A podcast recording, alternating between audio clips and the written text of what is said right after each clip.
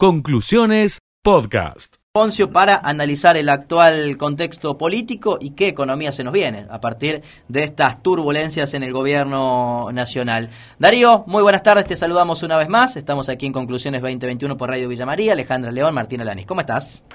Hola Martín, ¿qué tal Alejandra? Buenas tardes a toda la audiencia. Bueno, buenas tardes Darío, ¿cómo estás? Hace rato que no, que no charlábamos y mirá el momento que hemos elegido, ¿no? Para conversar al aire. Y me pregunto y también reflexiono, más que nunca, ¿no? La política económica va a estar sujeta a las definiciones políticas que tome el presidente Alberto Fernández, también la propia presidenta o vicepresidenta Cristina Fernández de Kirchner. Más que nunca, hoy la política va a terminar condicionando la, la economía futura. No sé qué, qué opinas al respecto. Sí, por supuesto, siempre hay una, incidencia de la política en la economía. Creo que, bueno, esto que estamos viviendo este, este momento complicado, eh, post elecciones, donde, bueno, los distintos sectores políticos que integran el Frente de Todos están tratando de, de ver de qué manera reflotan esta, estos, estos guarismos, para, según ellos, para algunos inesperados, pero bueno, ahora se está conociendo que, que las encuestas eh, le daban la posibilidad de perder en Provincia de Buenos Aires, ¿no? Creo que me parece que acá eh, la pugna tiene que ver con que eh, hay que tratar de, de, buscar quién es el responsable principal de la derrota, ¿no? Y bueno, eso es una situación, eh, sobre todo en el peronismo, que a veces en otros partidos se hace puertas adentro, aquí se hace, digamos, de manera pública. Hoy ha habido una, unos audios de una diputada, Fernanda Vallejo, una economista, kirchnerista, la verdad que bastante críticos y muy muy inoportunos, diría yo, ¿no? Porque Recién lo estábamos escuchando, Darío, de los audios. Lo le ocupa, me que trefe el presidente, y bueno, obviamente que esto, en vez de calmar los ánimos, los exacerba. Yo creo que eh, yo me baso un poco en, eh, en, la, en la opinión de importante, porque hasta ahora a Cristina se le está reclamando que hable, es, paradojal, porque cuando habla, porque habla, y cuando no habla, porque no habla, siempre hay una crítica. Eh, cuando dijo que ella en ningún momento le pidió la renuncia de Guzmán, yo creo que el, ministro Martín Guzmán está haciendo una gestión eh, para mí buena, positiva, porque hay que recordar que en octubre del 2020 la brecha entre el dólar blue y el dólar oficial estaba en el 110% y hoy está en el 75, 80%.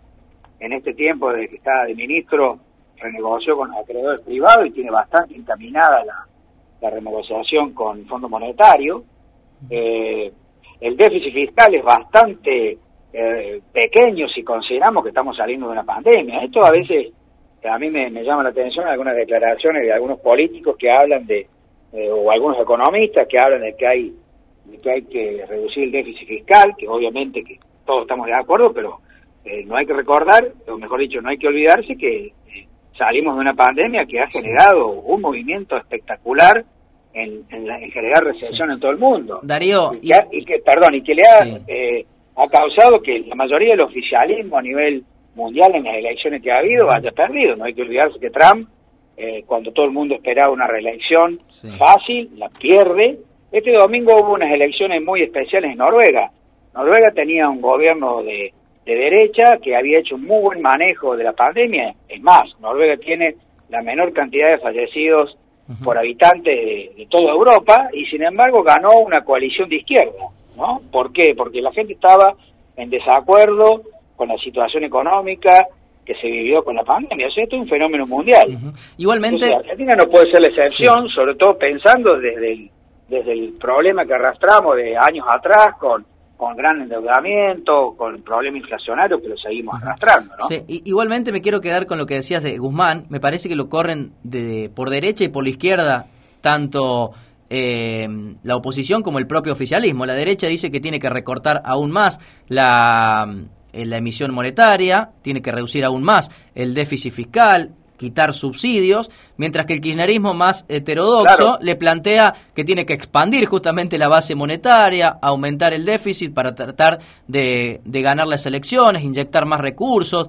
Digamos, ¿cuál, cuál es la postura ideal en, en este contexto? ¿Cuál sería la definición que debería tomar eh, Guzmán o continuar por esta senda?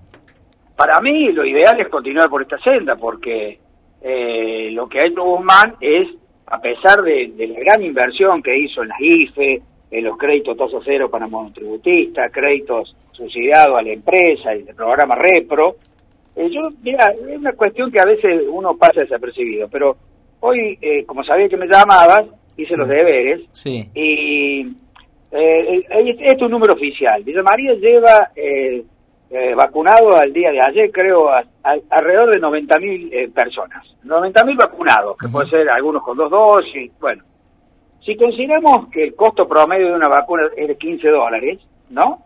Porque hay que pensar que la AstraZeneca vale 4 dólares, pero lamentablemente es la que menos llegó. La, la Sputnik vale más o menos 10 dólares. Eh, la más cara, y llegó mucha, por eso se consigue más, en la, en la China. La Sinopharm, esa vale 20 dólares.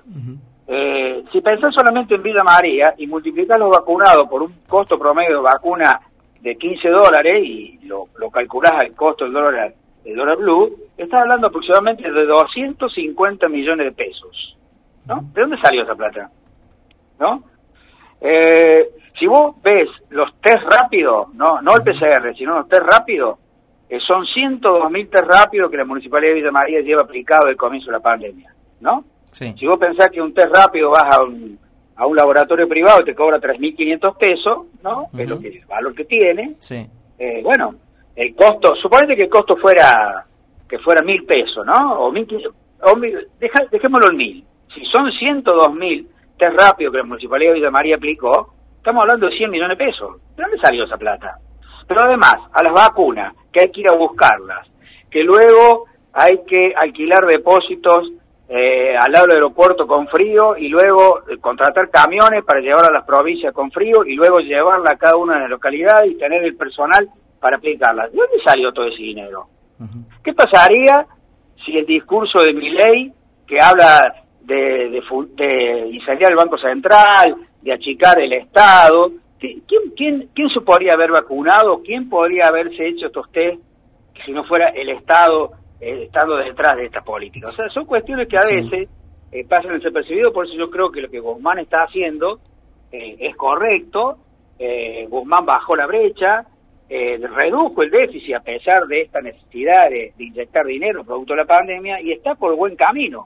la posibilidad de, negociar y arreglar con el Fondo Monetario está cerca, pero bueno, se le está pidiendo y es es, bueno lo que vos decís, en el sentido que está siendo atacado por derecha y por izquierda, pero siempre en estas cuestiones creo que la senda correcta es la del medio y creo que la senda del medio es la que Guzmán está transitando. Eh, Darío, hoy se anunció el presupuesto con algunas variables, ¿no? Eh, 33% de inflación, digo, para el año 2022, un dólar a 131, un déficit más o menos del, del 3%, y también se anunció la convocatoria del Consejo del Salario ampliado para la semana próxima pero todavía no hay definiciones de las famosas medidas que iba a anunciar Alberto el pasado lunes en función de la interna feroz allí en, el frente de todos. ¿Qué podemos esperar para las próximas semanas en materia económica?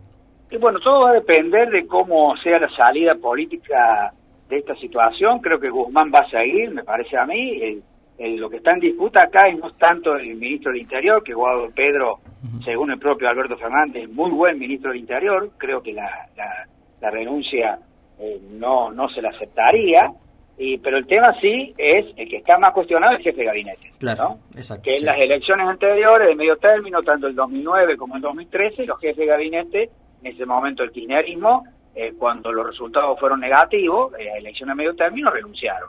Y además hay que pensar que el jefe de gabinete, eh, junto con quien maneja la comunicación de la de, del gobierno, eh, que es bastante discutible por otro lado, son los que generaron la famosa foto, ¿no? Que la foto se filtró y que creo que la foto es la explicación de esta derrota electoral. O sea, hubo encuestas posteriores de consultoras muy prestigiosas en Argentina eh, que hablaban de uno de cada cuatro votantes de, del peronismo, del kirchnerismo, iban a cambiar el voto como consecuencia de la foto. Creo que eso fue, bueno, el detonante de esta, de esta derrota. Bueno, igualmente el kirchnerismo y el gobierno en general ha enfocado la derrota en la cuestión económica y por eso se está hablando de eh, inyectar recursos a distintos sectores y no tanto eh, en la foto. ¿Vos, vos tenés otra visión en ese sentido. Totalmente, totalmente porque eh, Argentina tuvo 115.000 fallecidos, ¿no? Vos pensás en esos esos familiares de esas 115 mil personas que fallecieron, que, que lucharon, que, que, que, cuidaron a las personas enfermas y cuando vieron una foto que fue de julio del 2020, cuando el mismo presidente nos decía que, que nos quedáramos todos en casa y él alegremente, eh, con 10 personas a la par, sin barbijo, brindando.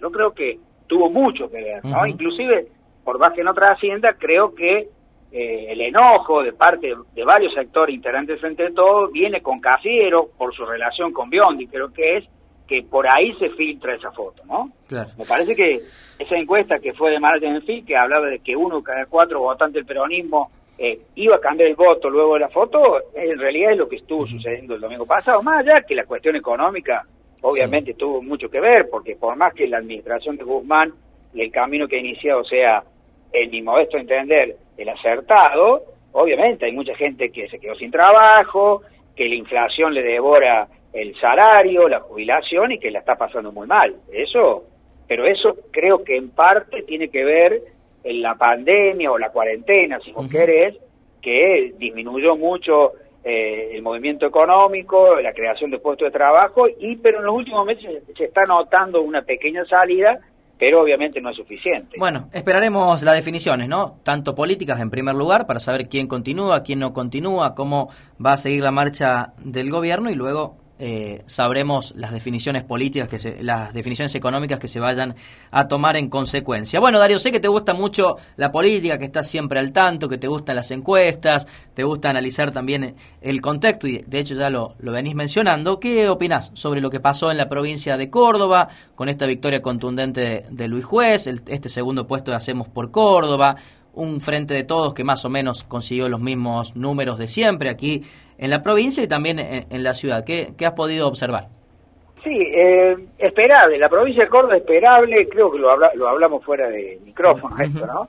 Sí. Eh, se esperaba el frente de todos. Eh, la mejor elección eh, fue con precisamente 2013 Gil y Escoto 17%, después cuando Castelo fue candidato a gobernador 2015 sacó el 15%, sí. entonces 11 puntos está dentro de lo previsto, eh, se esperaba un poco más de 20 puntos, hacemos por Córdoba, creo que la elección fue buena, aceptable, 25 puntos, y se esperaba que la suma de Juntos por el Cambio estuviera en lo que estuvo. Lo que no se esperaba, una victoria tan contundente del juez. Claro, sí, exactamente. No la esperaban ni ellos mismos, ¿no? eh, entonces, obviamente que esto, eh, bueno, cambia el panorama político para el 2023 porque, obviamente, juez se perfila como el futuro, el probable candidato de, Juntos por el Cambio para gobernador del 2023 y de Loredo como candidato intendente de Córdoba, ¿no? Sí, yo creo que se definió eso en las PASO. ¿Cómo? Yo creo que se definió eso en las PASO, ¿no? En Juntos por el Cambio. y pensando que Schiaretti no puede ser reelegido, eh, bueno, el peronismo y el kirchnerismo en la, en la provincia de Córdoba tendrán que hacer las paces luego de la elección de noviembre y armar una estrategia en común, porque si no, obviamente, las posibilidades de, de que el Hacemos por Córdoba o el peronismo, como le quieras llamar, eh, continúe en la provincia en 2023, eh, son pocas, ¿no? Lo mismo pasa en Villa María. En Villa María me parece que la, la, la, lectura que uno hace, eh, obviamente que Juntos por el Cambio orilló casi 50% en la elección que sucedió, más allá que las legislativas eh, son distintas lógicas respecto a las ejecutivas, ¿no? Sí. Eh, pero bueno, eh, se esperaba una elección más pareja entre Castelo y Gil, acá en Villa María, pero bueno, creo que la movilización del gilismo, bueno, con toda la, vinculación de algunas instituciones oficiales, municipio, universidad, UTN, que han trabajado de manera muy fuerte, creo que le permitió una victoria que para mí eh, dentro de lo que marcaban las encuestas no era esperable, ¿no? Se hablaba de una pequeña diferencia para un lado o para otro. Sí, pero no, eh, no los siete puntos. Exactamente, pero además otra cosa, eh, la lectura que yo hago es que pasado noviembre hay que ver cómo se, se da el desenlace del peronismo de Villa María, pero si, si el gilismo y el castelismo no, no generan una estrategia en común, bueno, están abriéndole las puertas indirectamente a que luego de 22 años, desde el año 99, el radicalismo o el PRO o, sería otra opción electoral pueden ser las que ingresen nuevamente al municipio de Villa María, ¿no? Sí, eh, queda mucha tela para cortar todavía. Primero de aquí a noviembre, por supuesto, y luego de noviembre en adelante van, van a haber muchas especulaciones, idas, vueltas, negociaciones. Vamos, vamos a ver de todo, como siempre decimos aquí en, en el programa. Querido Darío, gracias como siempre por charlar un rato con nosotros. Te mando un abrazo. Otro para vos, saludo a la audiencia. Hasta luego. Allí pasaba el contador Darío Poncio. Conclusiones, podcast.